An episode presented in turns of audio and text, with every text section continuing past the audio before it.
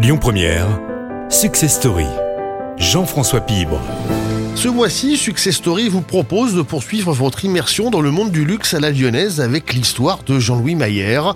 Ce Rouennais d'origine qui a lancé sa première horlogerie en 1988 en compte à présent près d'une dizaine.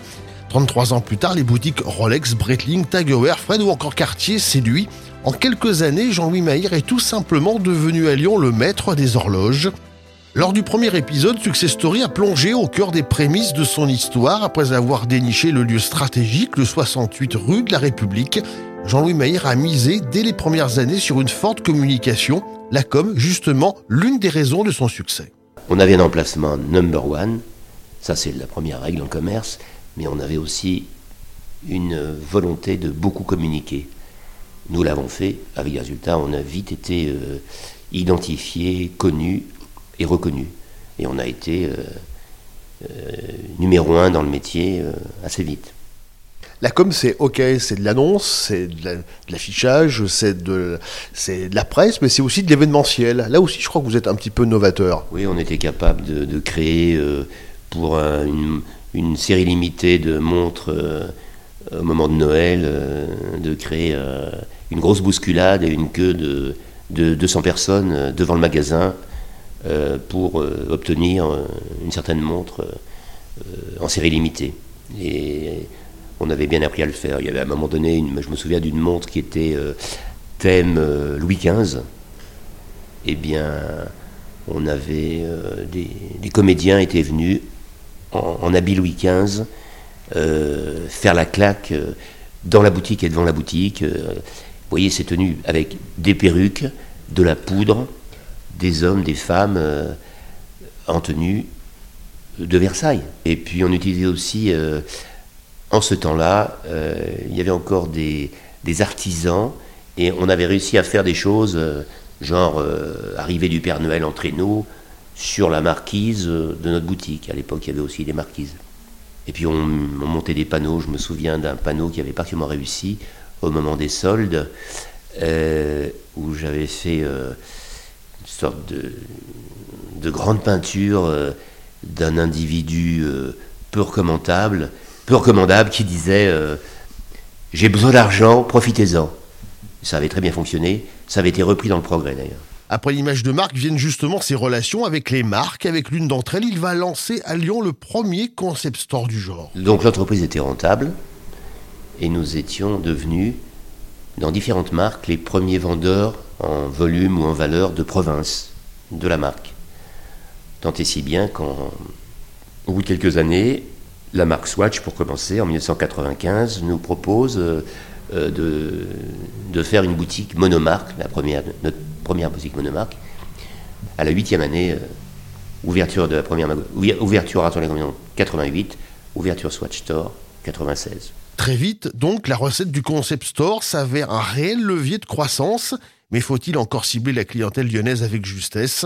Jean-Louis Maillard va alors s'orienter franchement dans le domaine du luxe. Après, ben, on a constaté, euh, j'ai observé que la, valeur était plus dans, la haute qualité, les prix élevés, le haut luxe, que dans l'ordinaire, le, le basique. Et donc, c'est-à-dire que quand on observait les exportations des montres suisses, 90%, moi je vous parle de 1997-98, 90% hein. de la valeur n'était que 10% du volume. Donc euh, j'avais pas le choix, si je voulais me développer, il fallait que je passe au luxe.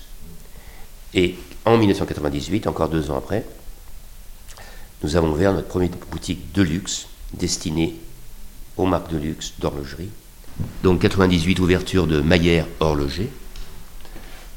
Voilà, dix ans après, 2008, euh, il y a un accord avec Rolex pour faire une, boutique, dédiée à Rolex. Rue des Bernardiaux toujours, au niveau de la place des Jacobins, toujours dans le carré d'or. Et à nouveau, euh, succès.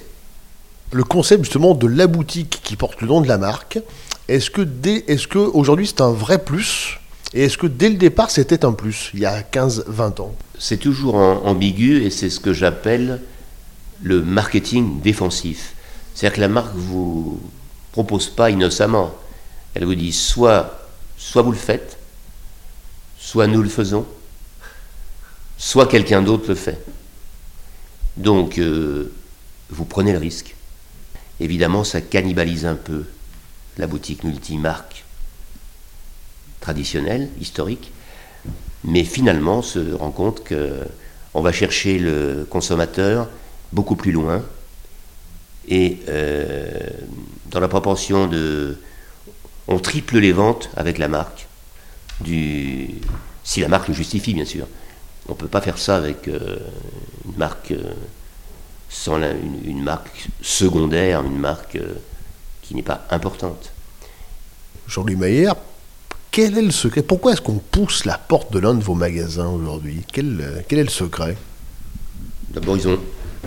Chacun répond à une demande différente. Vous avez des gens qui veulent avoir du choix, d'autres qui veulent aller directement à une enseigne de marque parce qu'ils savent exactement ce qu'ils veulent puis d'autres euh, parce qu'ils ont été, bah, ils ont apprécié euh, euh, notre esprit d'accueil, de, simplicité. chez nous, on peut rentrer en, en Bermuda et en tongs, comme en, tenue de motard, comme en costume trois pièces, et, et, on peut rentrer à 15 ans comme à, comme à 78 ans.